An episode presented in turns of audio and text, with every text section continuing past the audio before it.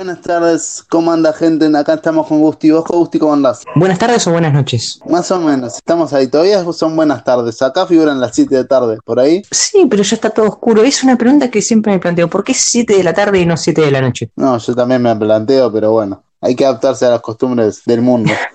¿Y a las 8 le decís 8 de la tarde u 8 de la noche? 8 de la noche. Qué, qué curioso, ¿no? ¿Quién habrá puesto eso? ¿Quién habrá impuesto eso, mejor dicho? Exacto, ¿qué hacemos con las siete y media? ¿Entendés? Como que, que está en el medio. Bueno, listo. A partir de siete y media es de noche entonces.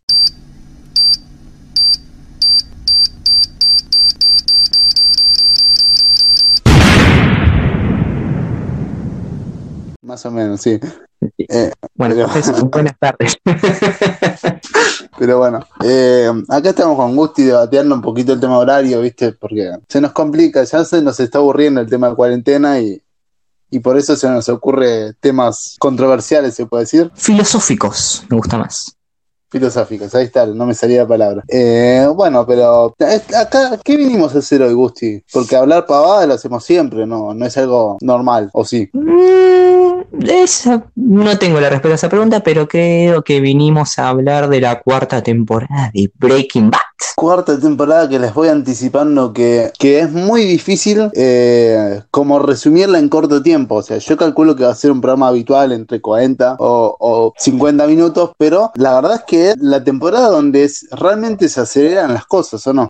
Sí, así es. Y es que, a ver, yo mencioné durante el final del programa especial anterior en el que hablábamos de la tercera temporada que AMC estuvo a punto de cancelar Breaking Bad y de no ser por la intervención de Netflix esto hubiera sucedido. Así que la cuarta temporada ya tenía un nuevo presupuesto mucho más elevado, ya tenía mucho más confianza, pues ya estaba establecida como la serie del momento, estamos hablando del año 2011, fines de 2011 creo que se estrenó, y ya la popularidad de Breaking Bad era notable. Y así es como tenemos una temporada que para mí la mejor descripción es poderosa, poderosa, sin dudas. Sí, eh, lo que pasa es que, como decía antes, es, es una temporada donde realmente pasan todo lo que vos esperás que pase. O sea, pasa acción, pasa, se empiezan a, a como con, cruzar las historias, eh, pero a mucho más nivel que antes. Es una, una temporada donde realmente se vive a, flor de piel todo lo que va pasando. Sí, así es. Creo que es la palabra, ¿no? Que tenemos que usar, acelera la historia, pisa el, a fondo. El. Sí. Pero yo realmente, y ahora lo vamos a ver eh, cuando nos vamos acercando al final de la temporada, pero no sé qué más se le va a agregar en la quinta temporada. La verdad es que no la empecé y tengo mucha intriga. Tan- pasaron tantas cosas y, y se cerraron y abrieron tantos caminos en las historias que realmente no sé qué va a pasar en la quinta temporada. Sin adelantarte nada, lo que puedo decirte es que la quinta temporada da lo que sería una especie de paso obvio, que es el de finalizar la historia de los protagonistas, porque Sí. después todo lo demás ya lo hicieron, ya las tramas secundarias las cerraron todas y conduce todo a un eventual final que creo que ya lo estás sospechando, por más de que no lo digas, creo que ya estás en tu interior ya conoces, porque decís, es inevitable que termine de esta manera. Y, y la verdad creo que el gran fuerte de esta cuarta temporada son los villanos, porque se nos presenta dos señores antagonistas. El primero es Gus Frings, no hay mucho más que decir de él que no hayamos dicho en las temporadas anteriores, es el hombre más poderoso de la serie. Y creo que el segundo es ni nada más ni nada menos que Walter White, que definitivamente abandona todo rastro de bondad en él y, se sumerge en lo que es, porque es un villano definitivo acá. Durante la segunda y tercera temporada todavía, a ver, era villano, pero todavía tenía sus, sus era de a ratos. Sin embargo, acá en la cuarta temporada es un 100% villano. Exacto, ¿no? Y, eh, igualmente, cuando vayamos avanzando y nos acerquemos al final, también te voy a hacer una, una pregunta sobre Good Friend que me gustaría que, que respondieses, ¿no? Porque es un personaje que, al igual que Walter, Walter White, tiene muchas cosas malas, pero también muchas cosas buenas, ¿no? Gus Frings. Sí, Sí, sí. eh, la, gran, claro, la gran diferencia que tenemos respecto a Walter es que no tenemos nunca el punto de vista de Gus Frings. Entonces no sabemos qué es lo que termina de pensar o sus verdaderas motivaciones. Claro, eh, a, a eso iba, iba a ir la pregunta que va, que va al final del capítulo. ¿Qué es lo que vos pensás sobre este personaje después de haber visto todo lo que pasa con él? Bien, entonces. ¿te parece comenzar con, con el análisis y yo te respondo esa pregunta al final? Dale. Em, recordemos que la temporada 3 termina con Jesse apuntándole a, Gale. a Gale con el, con el arma a la cabeza y se escucha un disparo y se corta la imagen. No hay más. Gracias a Dios podemos decir que la estoy viendo tarde entonces puedo ver todas las temporadas y supe cómo continúa esta historia. ¿Cómo continúa esta historia? Básicamente es que al ser la primera muerte que Jesse causa directamente, Jesse queda traumado, ¿no? Y empieza a, de alguna forma, eh, ocultar todo ese dolor o tratar de ocultar todo ese dolor que le genera matar o acabar la vida de una persona con, haciendo fiestas en su casa, volviendo a las drogas, básicamente tirando toda su vida por la borda. Sí, y creo que ya podemos trazar el primer paralelismo, ¿no? Entre Walter y Jesse, porque si bien le afectó a Walter su primera muerte a sangre fría, que es cuando asesina a Casey Ace o Domingo, ¿recordás en la primera temporada que lo ahorca? Sí. Eh, sí, sí. Walter se siente culpable, se siente horrible, pero no le afecta de la manera que le afecta a Jesse. Y, ahí es donde creo que uno se empieza a dar cuenta que Jesse es mucho más sensible por así decirlo, que Walter. Mucho más humano, se diría, habitualmente, que, que, lo que es Walter. Eh, sí, eh, inclusive se puede decir que, que ya se lo intuía a Jesse como que era este, esta clase de personas, porque cuando sucedió lo del nene o cuando él conoce a un nene X, eh, se le nota como más carismático, más ganas de divertirse, más ganas de apreciar la vida. Y la verdad es que en la temporada 3, cuando lo obliga, entre comillas, Walter a hacer este acto, te, básicamente tiene que estar drogado para hacerlo, ¿no? Porque no, no podía acabar la vida de Gate. Claro. Y me, y me gustó que hayas arrancado el análisis hablando de la trama de Jesse, porque para mí Jesse es el gran protagonista de la cuarta temporada. O sea, él es el núcleo. De él se después se van dividiendo las demás historias. O sea, él es la clave para los cruces. Exacto, ¿no? Y bueno, eh, seguimos con un poquito la historia de Jesse, con, ya, ya dijimos que estaba perdido, que tiraba toda su vida a la, a la borda. Eh, viendo esto, Goodfriend, eh, sea por, por miedo a que le cause problemas a su organización, o sea por alma carismática, decide darle una mano y le pide a Mike que básicamente lo oriente, lo golpee o lo haga sentirse bien. Y bueno, lo lleva a hacerse de matón y a buscar dinero, ¿o no? Sí, eh, Sí, el trabajo de Mike, más que nada con Jesse, consiste en despejarlo, en aclararle la mente. Y bueno, por eso Mike lo lleva como su secuaz, por así decirlo, a que lo acompaña a, su gira de recolección, digamos, para dejarlo bien. Sí. Sí. Eh, Exacto, ¿no? Y es algo que también vale la pena señalar, no le desagrada a Jesse. La verdad que se empieza a sentir más cómodo así realmente empieza a surgirle un efecto positivo todo este viaje. Exacto, inclusive algo que noté un montón es que hasta este viaje hasta le enseña a manejar un poquito la ansiedad, ya sea con el cigarrillo o con que tiene que esperar ciertas cosas, y bueno, le enseña cómo manejar un poquito más los tiempos, a, controlarse, y hasta el punto de que en el último trayecto que les queda por, por hacer, eh, le deciden dar el golpe de confianza y causan eh, ¿cómo se puede decir? Un falso intento de robo. Claro. Para que Jesse se sienta seguro de sí mismo. Exacto, era toda una prueba, o sea, básicamente Gus estaba poniendo a prueba a Jesse y a ese heroísmo que él ya percibía, por así decirlo, así como también Walter percibía que Jesse durante los momentos extremos realiza decisiones, por más de que esté asustado de lo que hace, él no se queda de brazos cruzados, él actúa, tiene esos ataques heroicos y, creo que Gus pone a y Jesse lo termina pasando después de eso. Claro, eh, bueno, la, la cuestión es que la historia la historia continúa, eh, Jesse cada vez tiene más confianza en sí mismo, recordemos que siempre fue una persona que dudaba de sí mismo, de sus capacidades, por X motivo, la verdad es que no, la serie no te lo explica, pero bueno, era, era un chico bastante golpeado. Igual en el tema ese. Ari, disculpa que te interrumpa, que es un personaje que lo, lo atormentan bastante, ¿no?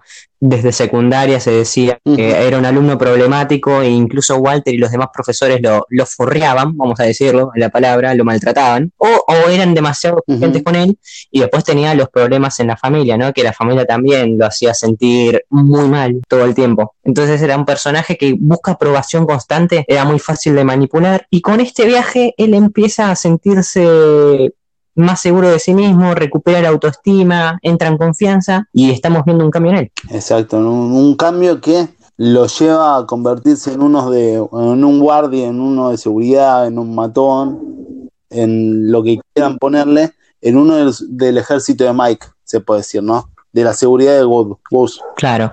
Sí, sí, efectivamente. Creo que logra ascender hasta ser, después de Mike, el segundo al, al mando de la seguridad de Gus. Exacto.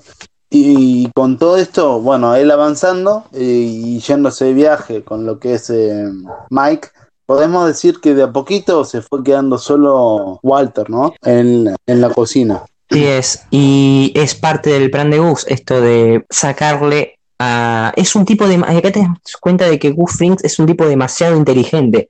Porque Walter, que parecía tan duro, tan difícil de doblar, empieza a sentirse abandonado. O sea, Gus le saca a Jesse no solo para traerlo de su lado, sino para dejarlo solo a Walter y, y es un pero mata dos pájaros de un tiro con ese movimiento eh, y a todo esto bueno Walter si mal no recuerdo está todo el tiempo hostigando a Jesse para que mate a Gus ¿no? exacto la, si no mal recuerdo eh, a todo esto seguía la guerra entramos en lo que es la historia de Walter seguía la guerra de que si era reemplazable o no como cocinero y el, el Walter confiado con que él era irreemplazable resulta que se da cuenta que el de seguridad de, de Gus sabe la receta por completo. Así es. No, no recuerdo qué acto intenta hacer Walter, pero resulta que Gus se enoja y termina matando a este guardia de seguridad como mostrándole que con él no se juega. Claro, es Claro, fue como un mensaje de ya no voy a tolerar ningún error más. Exacto. Entonces, bueno, Walter cada vez eh, está como más en duda de si realmente es reemplazable o no entra en un conflicto con todo esto, hay que sumarle eh, que se le une la historia de Hank, donde, bueno, estaba lisiado y, Hank le pide que lo ayude a seguir investigando, ¿no? Y acá surge una escena muy particular, ¿no? Y es que, a ver, los compañeros de Hank ahí en la DEA llegan con, están investigando el caso Gay y le comunican a Hank y hasta lo convencen de que Gay podía ser Heisenberg. Y ahí, en un momento, cuando Hank le está contando todo a Walter, Walter abandona esa indiscreción que tenía y termina dejando entreabierta la posibilidad de, che, Gale era realmente Heisenberg. Onda, le jode que le hayan dado al pibe muerto todo el crédito del trabajo que él hacía antes. Le juega mucho en contra del ego. Exacto. Y, en esto hay que decirlo que lo representa a la perfección el actor. Hace un papel extraordinario en, en lo que son esos gestos y en ese orgullo que tanto no puede manejar. Así que Hank decide pedirle a Walter que lo acompañe en su investigación, porque obviamente eh, Walter se mostró como persona inteligente, abriéndole los ojos a Hank, y de a poquito se le van acercando más a Gus. Claro. Que... Y si llega un punto donde hasta Hank va a, los pollos hermanos, y, creo que después lleva o logra hacer que lleven a declarar a Gus. O sea, realmente está en sospecha Gus. Y todo en buena parte por culpa de, de Walter, que al hacer esto, a ver, jode a Gus, pero también se jode a sí mismo. Pero como mencionaste vos, tiene un ego tan alto, tiene una locura, de, una demencia que está, está acelerando, eh, no le importa, o parecería no razonar como razonaba antes. Que vale, vale aclarar, y esto entre paréntesis, que la demencia se le nota en unos pocos capítulos, se nota que realmente está demente. De los saltos que hace, cómo reacciona, es, es algo que se va gestando a poquito y que en serio que se disfruta un montón. Creo que no. Pero bueno, la mejor eh, frase de la serie, ¿no? Cuando hablando con Skyler, Skyler, la esposa le le dice que está preocupada por él, que, cree que siente peligro, y, Walter le contesta que él es el verdadero peligro. Es una frase pero fuertísima y que representa a Heisenberg al 100%. Exacto. Eh, recordemos, eh, por, indicando esta frase que Walter y Skyler estaban tratando de, eh, de generar el lavado de plata con el lavado de autos. Entonces, bueno, en un momento se plantea si realmente pues, este, ellos están en peligro, o Skyler y la familia están en peligro, y Walter le dice yo soy el peligro. Así que, bueno, todo continúa, Walter sigue con Hank llevándolo a que investiguen a los pollos hermanos, que pin, que pan, que pun, y llega un punto donde eh, se empieza a preocupar Gus, ¿o no? Eh, sí. se empieza a preocupar porque, porque tiene la DEA cerca, porque Walter lo está llevando y al mismo tiempo a Walter le cae la ficha que si lo, que lo, si lo sigue acercando también corre en riesgo él. Claro, es un juego de poder, como bien mencionaste vos, es un juego, una estrategia entre los dos y está el constante desafío de Walter contra Gus. Gus por momentos, a ver, siempre está su presencia amenazante, pero decide ignorar los desafíos, por más de que Gus sabe que es que es realmente muy bien llevado, es muy difícil de explicar, porque ambos saben cómo lastimarse, por así decirlo, y sin embargo Walter quería la confrontación y Gus no. Gus quería, no, no quería amenazarlo, quería esperar el momento adecuado para matarlo de una vez sin previo aviso, mientras que Walter ya iba tanteando de a poco, viste, iba empujando, iba empujando hasta, encontrar la posibilidad. Exacto, inclusive y, hablando de estrategias y todas, cuando se cruza realmente lo que dijo Gusti hace un ratito, que Walter lo manda a Jesse a tratar de matar a Gus. Básicamente hace un compuesto químico que le llaman resina y lo guardan en un cigarrillo para metérselo en, en una comida o café o en lo que sea Gus, cosa que Jesse nunca hace Claro, con todos estos intentos de que eh, Jesse no avanzaba, de que Jesse estaba más lejos, de que él se está volviendo cada vez más loco, en Hank sigue avanzando porque le pone un rastreador al- a Gustavo y, y bueno, va como avanzando. Le cae una anuncia a Hank, ¿o no? sí, Que, que lo van a intentar matar. sí, sí, sí. Entonces, bueno, ahí, ahí es cuando se realmente agarra y, y se hace, aprieta el acelerador completo. Eh, eh, ¿Qué nos está faltando? Y creo que hay que hablar la historia de Skylar, que la dejamos un poco afuera porque no, no está tan relacionada esta trama con Gus Fring. Pero ya que está, contá un poco lo que fue la temporada de Skylar, antes de seguir con el plato fuerte de Jesse y Walter. Respecto a la historia de Skyler, Skyler, mientras esto, toda esta guerra entre lo que es Gus y lo que es Walter eh, se empezaba a calentar, Skyler estaba con todo el temita del lavado de plata y, y cómo realmente formar una empresa, ¿no? Cómo hacer que los números cierren. Sí, Pero, pero digamos que Skyler en esos momentos también se asustó con lo que dijimos antes de que Walter le había dicho que le era el peligro y le, le dio plata a Ted eh, porque investigando eh, básicamente ella quedaba, iba a caer presa, ¿no? claro. eh, Recordemos, eh, Ted tenía una deuda muy grande en lo que es la temporada 3, creo que ya era la temporada 3, con lo que es el- la fiscalía de allá, y bueno, debía unos 633 o 600 y pico de miles de pesos, dólares. y bueno, a Skyler le había hecho firmar los documentos, ¿no? Claro. Eh, entonces ella podía haber quedado en el medio de todo y al darse cuenta de eso fue como que le dio plata para que solucione esa deuda. Y Ted, contale a la gente lo que hizo Ted en vez de solucionar la deuda. Lo, lo pasó en limpio. Skyler le dio el número preciso, la deuda completa con el fisco, para que le pague el fisco y no avance en la investigación. Bueno, nuestro querido amigo Ted agarró y se compró un Mercedes-Benz, no, no me acuerdo, un CL, una cosa así, uno de esos autos de lujo, eh, y bueno, empezó a querer mantener la empresa, ¿no? A darse un poquito de gustos él, y bueno, la, que la deuda, ¿qué? Dijo. Claro, lo que Cuando... malgastar el dinero, básicamente. Exacto, ¿no? Eh, darse, darse lujos que no podía. Cuando esto empieza a pasar, nuestro querido abogado Saúl le lleva la factura del Mercedes-Benz a, a lo que es Skyler, y ahí es donde Skyler se entera que realmente no pagó el fisco. Así que bueno, intenta charlarlo, le dice la verdad, porque, porque Skyler le había dado la plata a Ted a través de una herencia que había recibido de Luxemburgo, de no sé dónde. Y bueno, entonces eh, el chabón se la creyó. Cuando Skyler se cree, eh, perdón, se entera de que no de que no había pagado la deuda, Skyler le, le llega a decir que fue ella quien le dio la plata, ¿no? Claro. Y que la quería de nuevo si lo iba a hacer. Sí, Evidentemente nuestro querido amigo Ted dijo no, no pienses devolver el auto, no te voy a devolver la plata, que pin, que pan, que pum. Y llega un punto donde a Skyler le empiezan a, a agarrar los pelos de punta, básicamente. sí. Y decide mandar a los matones más livianos que tiene Saúl, los clase 1, se puede decir. Matones que no hicieron más que nada que agarrar, entrar a la casa y negociar, ¿no? Que firme el cheque con el número exacto. Claro, un sustito nada más. Un sustito, ¿no? Dos personas te caen a la puerta de tu casa, no, no nada raro, ¿viste? Pero bueno, la, la cuestión es que cuando, cuando el ahí, Ted hace el cheque, básicamente cuando estaba toda la operación finalizada, no, sabe, no entendí bien por qué yo, pero intenta como escaparse o correr a agarrar el teléfono para hacer la denuncia, pero bueno, se patina, se golpea la cabeza y queda ahí, ¿no? porque no muestran más cosas de Ted. Claro, muere ahí Ted. Sí, muestra- sí, muere ahí, básicamente.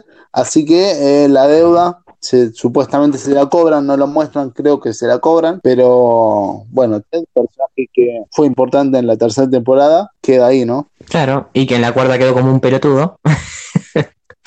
Pero bueno. Eh, Yo no lo Sí, bien. Entonces tenemos a Hank pisándole los talones a Gus, a Walter desesperado porque se está quedando sin plata para proteger a la familia y ve inminente su muerte a manos de Gus, eh, a Jesse que está volteando, todavía no se sabe, no queda bien claro para qué lado juega, y un protagonista más, el cartel de México, ¿no? El cartel de Juárez, si mal no recuerdo. Que también está presionando a. Gus por el tema de la- las batallas territoriales ahí por, por el tráfico de drogas. Entonces, acá creo que surge el mejor momento de la temporada en un viaje, en Claro. una reunión. Igual eh, te, te comiste una parte que, te, que acá te corrijo para que, que la gente entienda. Walter se entera que no tiene la plata en el momento de que él eh, siente que corre peligro y tiene que salvar la familia. Cuando tiene que agarrar y pagar los pasaportes para que estén limpios, para que no haya ningún nombre, se da cuenta que no tiene la plata y básicamente ahí se muestra la demencia donde se ríe de... En una forma de guasón, se puede decir. Claro, eh, lo- era como la reserva o el plan, el, el plan secreto que tenía Walter en caso de emergencias era trasladarse con su familia, tomarse el palo, cambiarse el nombre, cambiar la identidad e irse a vivir a otra parte.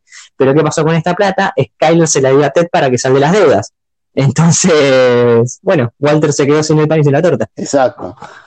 Así que bueno, eh, retomando, como, como la única guerra, como decía Gustavo, la única guerra que no estaba pidiendo Gustavo era la de Walter, era la, la del cartel, la del cartel que básicamente eh, sospechaba de todos los movimientos que había hecho Gus en la tercera temporada y que ellos también querían una parte del negocio, ¿no? No iban a dejar que se quede con la totalidad del territorio, Gustavo. Así es. Gus, Gus bien, perdón. Es que sí, claro, Así que- Gustavo y se confunde con yo, ah, conmigo. Sí, ese, ese es el problemita. Pero... Gustavo. Él es el capo de narcotráfico, de las- yo soy el capo del mundo.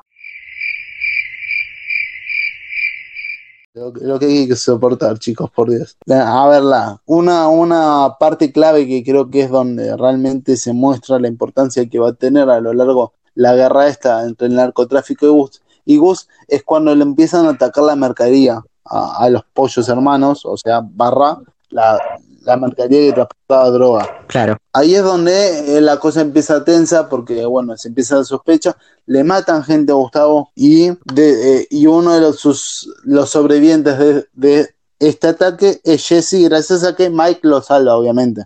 Claro. Porque hay una imagen muy choqueante que para lo que es el personaje de Jesse, que es que le matan a un compañero frente a él, ¿no? Entonces él queda en shock y si no lo hubiese rescatado Mike, realmente no estaría vivo. Claro, o sea, se intensifica mucho el tema con el cartel y esto es real. Con el cartel no se jode y al sentirse amenazados o fuera del negocio eh, deciden tomar represalias de lleno contra Gus.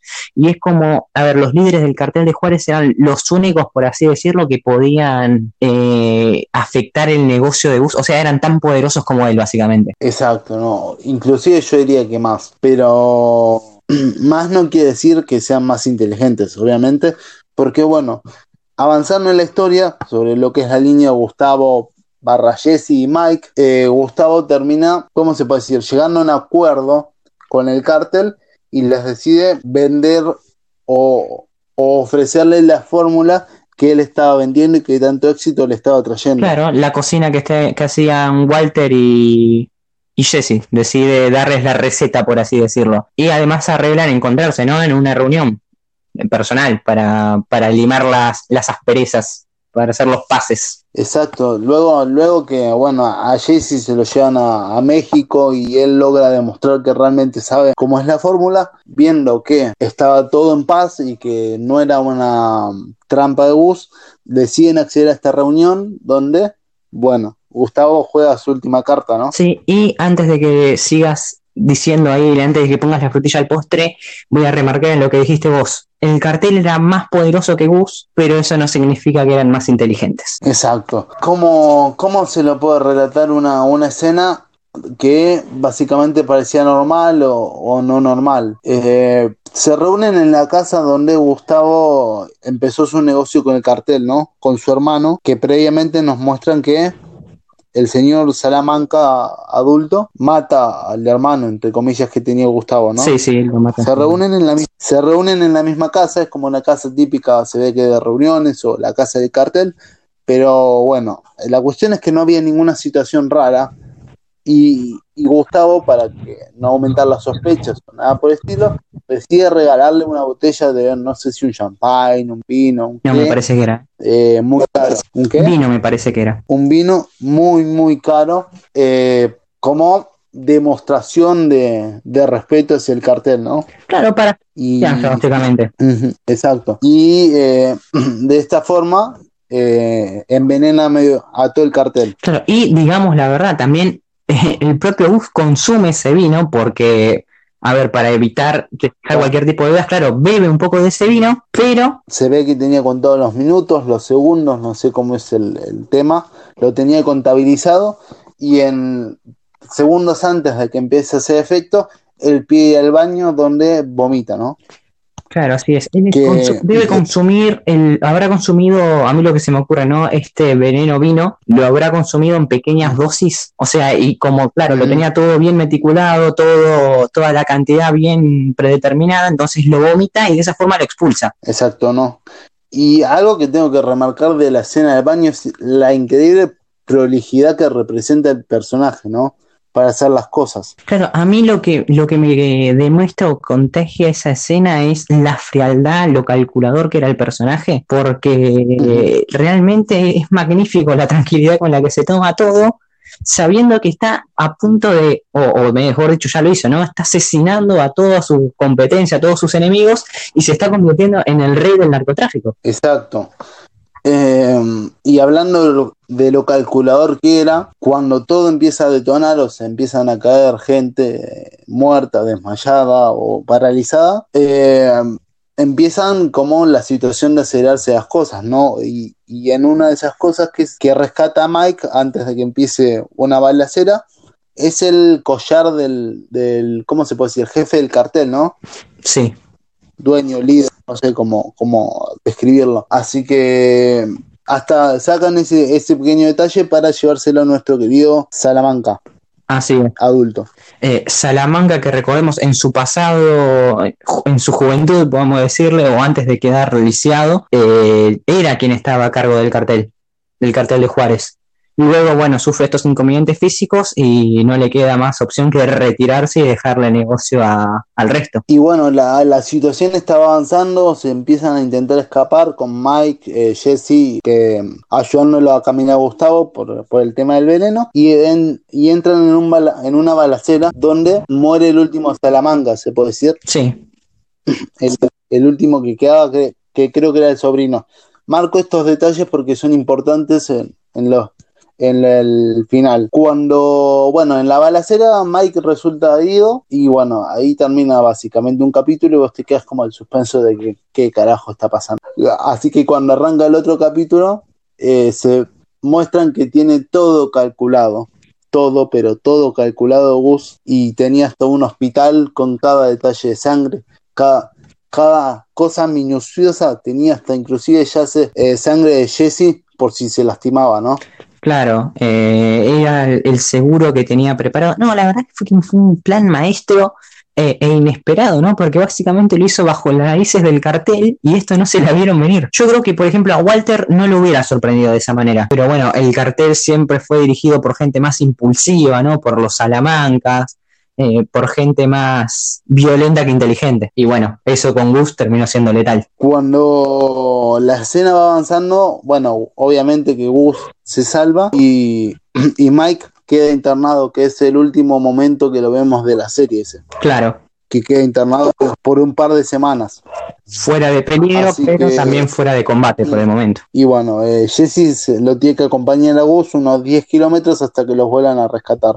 Claro, los llevan de vuelta a los Estados Unidos. Y esto nos lleva a Walter, ¿no? Para ir cerrando y de qué manera ir cerrando esto. Sí, nos llevan a, a un Walter que eh, empieza a, ya lo habíamos dicho que ya tenía pánico de que lo perseguían, de que, de que lo iban a matar, y a todo esto tampoco Walter sabía nada de Jesse, entonces también estaba preocupado por Jesse, ¿no? Cuando Jesse vuelve a los Estados Unidos, Walter ya en pánico, la DEA protegiendo a Hank porque eh, había llegado una amenaza de muerte, amenaza que Walter había, le había dicho a la policía por si lo intentaba matar Gus, así que básicamente eh, eh, es un Walter en pánico, ¿no? Sí, y también es un Walter que está agotando sus últimas cartas, ¿no? Porque decide recurrir a la policía o a la DEA para proteger a Hank y al resto de su familia, y él sabiendo que es el blanco principal se aísla intencionalmente. Eh, y también ocurre una escena, Ariel, que nos la comimos, que Walter capítulos anteriores estaba tan preocupado por Jesse que el día del cumpleaños de su hijo, de Walter Jr., Jr. le dice por error Jesse, ¿no? Sí, sí, sí. Yo, yo me olvidé, pero sí, un pequeño detalle que, que le dolía a Walter Jr. Sí y que demuestra lo, importante que es Jesse en la vida de Walter, ¿no? Porque Walter no lo termina de demostrar nunca por esta relación de amor-odio que tienen, pero lo, tiene como un sobrino, como un hijo. Exacto. Así que en este contexto de, amor-odio que tenía Walter y, la desesperación de que no sabía dónde estaba, eh, Jesse cuando llega a Estados Unidos se entera de que, bueno, el hijo de la pareja o amorío que tenía con otra chica eh, está envenenado o no. Sí. Por eso, por eso. vale la pena generar, disculpa Mariel, pero está envenenado con el mismo veneno con que Walter le había dado a Jesse para matar a Gus. Detalle importantísimo, porque juega mucho en la cabeza de Jesse esto. Claro, porque es una escena donde, bueno, como habíamos dicho, lo tenía en un cigarrillo y cuando el pibe cae en el hospital empieza a revisar sus cigarrillos y no estaba y, y bueno, Jesse entra en pánico, eh, básicamente porque, bueno, le tiene mucho cariño al, pibe, como dijimos, es una persona mucho más sentimental de lo que es el resto de personajes. Así que, sin encontrar mucha solución, va a la casa de Walter y le pide y empieza a conversar sobre lo que es el veneno, ¿no? A ver, tratando básicamente de, sacarle una, ¿cómo se llama? Un antídoto o, o acusándolo directamente. Sí, y yo creo que esta escena, esta escena, es importante porque marca una especie de separación, que no es definitiva, pero una separación entre los dos personajes, porque se pierde la confianza. Eh, y Jesse eh, sospecha de que Walter estuvo atrás y Walter empieza a sospechar de esto claramente fue cosa de Buffring y ahora lo perdí a Jesse y el mismo Jesse es capaz de matarme, pensando que fui yo quien envenenó al pibe. Entonces es como que entre los dos empieza a generar una desconfianza que antes no existía. Sí, y inclusive en esa escena Walter dice, estuve todo el día esperando que Gus me mande a matar y resulta que sos vos, le dice a Jesse. Te mandaron a vos a matarme. Claro. Así que, bueno, eh, una escena complicada, muchos gritos, mucho todo, y hasta que, bueno, entran en una especie de tregua, ahí está. Eh, eh, llegan a una especie de tregua, porque se dan cuenta que atrás de todo esto está Gustavo, ¿no? Sí. Así que, básicamente, Jesse sale corriendo. A Jesse le, creo que le llega la noticia de que lo busca el FBI, porque en su desesperación por cuidar al, nene de, su amorío, dice que dice el nombre específico de la droga, ¿no? Y es una droga que evidentemente no es muy normal. Claro. Cuando a Jesse cae, en manos del FBI y eh, Walter va a buscar eh, directamente a Samuel que a todo esto él estaba, Samuel, Saúl, perdón, me sigo confundiendo, gente es impresionante. Saúl, eh, básicamente se estaba escapando, ¿no? Porque al ver la guerra de Gustavo, ver, al ver todo lo que estaba pasando, Saúl se quería ir. Sí, porque Gustavo, ya, Gustavo Fring ya tenía un poder demasiado grande, había eliminado al cartel y, era cuestión de tiempo para que también pulverice a Walter y al resto de, su entorno. Era como ya no había nada que pudiera detener a Gus. Entonces, bueno, viendo, viendo toda esta situación y todo, Walter eh, logra contactarlo a Saúl y Saúl lo termina sacando del, de lo que es el FBI, de entrevista, detención, no sé cómo decirlo, a Jesse del FBI. Esta escena la verdad es que no la entendí muy bien, pero resulta que los estudios dieron que era un, envenenamiento por una flor común y corriente, en una flor que estaba en una casa, al final no era lo que Jesse había dicho. Vos no sé qué, qué conclusión sacaste, pero la verdad es que a mí me quedó como medio de la deriva, no entendí bien si habían sido los matones de Gus que lo habían hecho o si realmente nunca fue. Es que juegan con eso y no lo terminan de aclarar. Al menos yo tampoco lo terminé de, comprender en su momento, ¿no? Porque es, te dan dos opciones. O fue una casualidad de esas del destino, o, fue una, algo intencional de los matones de Gus, de esa fue para culpar a Walter. Es como algo que nunca se termina de aclarar y que está bien que nunca se aclare porque son precisamente, te hacen, le hacen sentir al espectador las mismas dudas que tiene Jesse en su cabeza en estos momentos. ¿Fue casualidad? ¿Fue un error? ¿O fue algo intencional? Exacto, así que bueno, ya con, esta tregua entre Walter y Jesse se ponen a planificar lo que sería la muerte de Gustavo, ¿no? Sí. La muerte de Gustavo. No sé, la verdad es como qué tantas cosas había Walter o no, pero este, este personaje arma con arma bombas con dos chopas y, un pedazo de pólvora, básicamente. No sé dónde sacan tantas herramientas. No, pero es un experto en química, tiene sentido. A ver, ya, eh, ya preparó bombas en la primera temporada y acá lo que hizo fue hacer una más poderosa. Exacto, ¿no? Eh, así que bueno, este, este personaje prepara una bomba que como primera, que como primera estrategia lograron que Gus vaya a verlo a Jesse al hospital, ¿no? Lograron como sacar ese parte humana de Gustavo para que vaya a buscar a, a, Jesse al hospital y logre darle un tiempo de descanso entre comillas, para lograr, bueno, que cocine correctamente. Sí. ¿Para qué lograron eso? Eh, básicamente es para que Walter le ponga una bomba en el auto de Gus. Claro, era una trampa, era iba a ser una emboscada, por así decirlo, mientras Gus visitaba a Jesse en el hospital, Walter se iba a esconder, por así decirlo, en el estacionamiento, le iba a poner una bomba al auto y cuando Gus se suba muriera. Pero bueno, esto no funciona. Exacto, no es como que acá también da, da mucho juego de, como decíamos antes, la serie, de que no se sabe si realmente es un sexto instinto o, bueno, simplemente fue una decisión de Gustavo, pero no se subió al auto. Entonces, todo este plan se deshizo. Sí, sí, y bueno, eh, ¿cómo es que consigue su objetivo Walter? Y, y esto es espectacular. Decide unirse a un viejo enemigo y acá es donde llega la frase, lo, ¿cómo es que dice? Los enemigos de mis enemigos son mis amigos. Porque Walter recurre a Héctor Salamanca, el tío de Tuco, el ex dueño del cartel de Juárez, que está recontra resentido con Fring y le mató a casi toda la familia, le mató todo el cartel. Así que bueno, Ariel, te doy los honores para, que cuentes lo que se vino. Bueno, básicamente eh, este, este personaje, Walter, llega a un acuerdo con Héctor Salamanca de que eh, se pague sangre con sangre, porque digamos que, y esto es una realidad, que el personaje Gus siempre fue a, remarcarle eh, a Héctor de que todo se paga sangre con sangre y que bueno, lo fue provocando durante toda la serie. Entonces, este odio acumulado hizo que eh, no le importe mucho más vivir a Héctor y acepte ponerse la bomba en el, la silla rueda, ¿no? Marquemos un paréntesis. Recuerden que Héctor Salamanca había sido el que mató al hermano de Gus Fring décadas atrás. Eh, entonces vienen con una rivalidad, con una guerra fría, por así decirlo, desde, desde siempre, ¿no? Siempre estuvieron un odio entre los dos. Y bueno, ya Salamanca incapacitado, incapaz de tomar venganza, se encuentra con este regalo que le propone Walter, que es, bueno, ya que estás, estás al borde de la muerte, al menos llévatelo al infierno con vos. Exacto, ¿no? Y, hay que, y un pequeño detalle que nos olvidamos es que la bomba que diseñó Walter era una bomba que se detonaba por sonidos. Entonces era el, el producto ideal para que con la única dedo que podía mover Héctor la pudiese activar, ¿no? Viendo todo esto, eh, Walter y Héctor deciden llamar la atención de Gustavo, yendo Héctor a hablar con la DEA, que termina siendo todo un fiasco, porque era toda una cama para que básicamente Gustavo lo vaya a ver a Héctor. Claro, lo de la DEA fue una cortina de humo para llamar la atención de Frink y al final Salamanca no solo no le dice nada a la DEA, sino que los boludea, ¿no? Se da el gusto de, joderlos un poco. Eh, sin embargo, gran plan de Walter, otra vez entramos hablando de las inteligencias de, estos genios criminales, da, en el blanco el plan que tenía, porque consigue llamar la atención de Gus, que va a visitar a Héctor Salamanca. Y básicamente, eh, ¿cómo se puede decir esto, Agustín?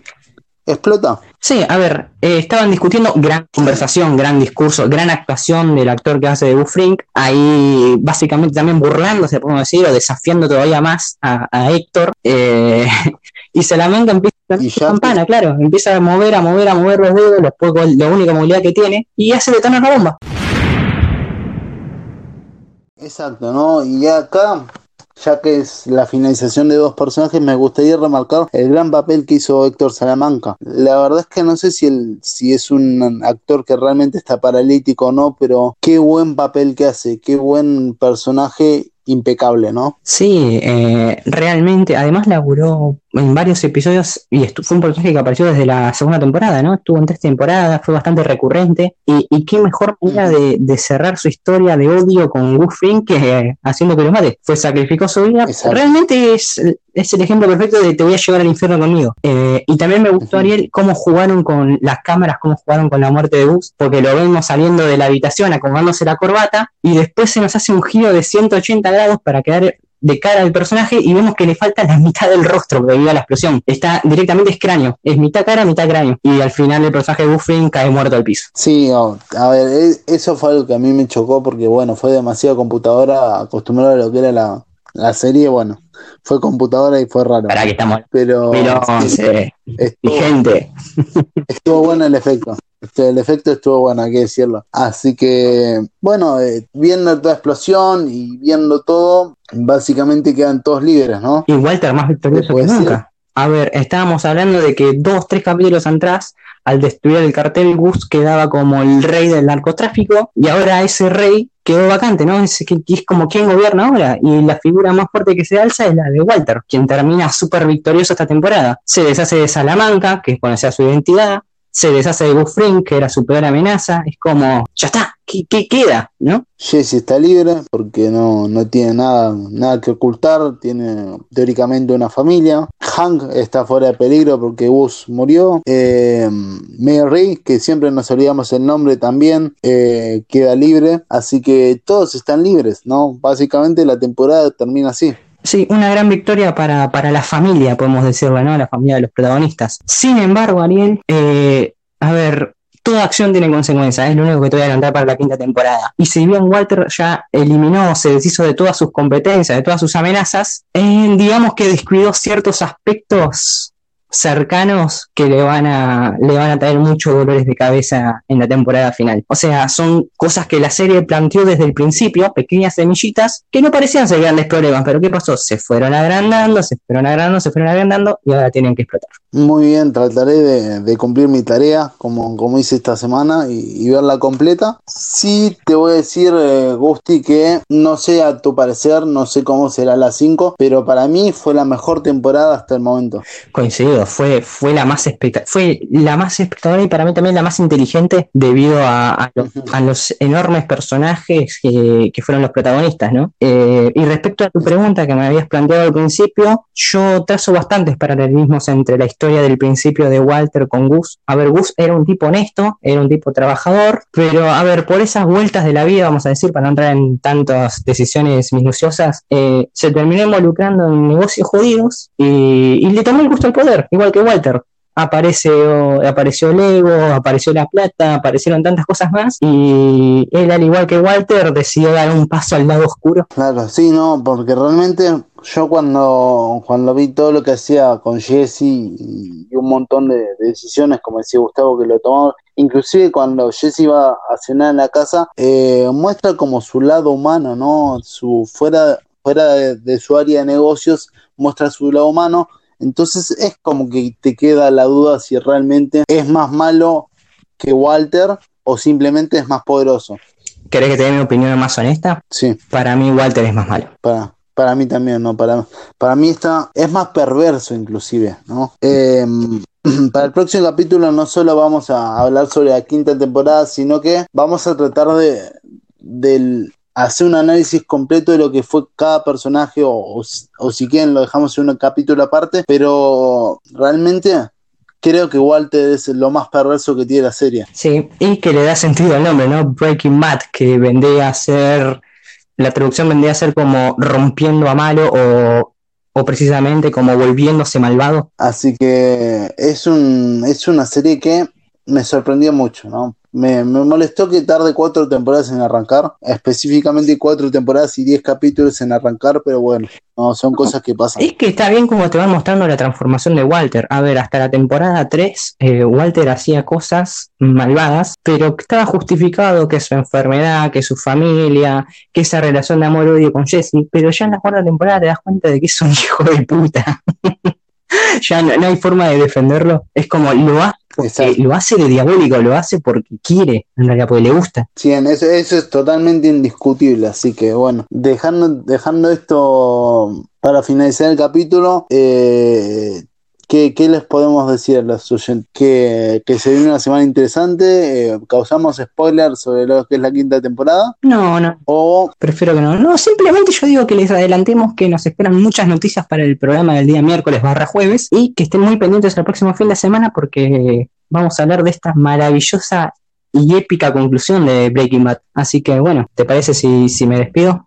y te dejo el cierre a vos. Podemos antes de que vos te despidas y ya que vos lo viste y pudiste disfrutarlo, podemos decir que nos pusimos las pilas con los videos de YouTube, ¿no? Ah, sí, pequeño. Si bien no, que, no, si bien no aparecemos la cara. Claro, no, no sé qué. Vamos, vamos a ¿Cómo? No sé qué espera la gente para verlo. No, sí. hay que decirlo que nos pusimos las pilas, eh, le pusimos más imágenes, más, eh, más visual y, se disfruta mucho más. Así que bueno, dentro de poco vamos, van a tener nuestra cara o nuestros personajes, ya veremos a ver qué podemos hacer, pero para que la gente nos vaya conociendo. Sí, así es, eh, vamos a revelar el rostro finalmente. Así que bueno gente, espero hayan disfrutado el programa. nos volvemos a escuchar, o me vuelven a escuchar, yo los vuelvo a, a nada. capaz leer si nos escriben eh, en los próximos días. Así que bueno, esto fue todo por hoy. Que tengan un maravilloso fin de semana, que tengan una excelente semana y me despido. Soy Gustavo López y les digo sayonara.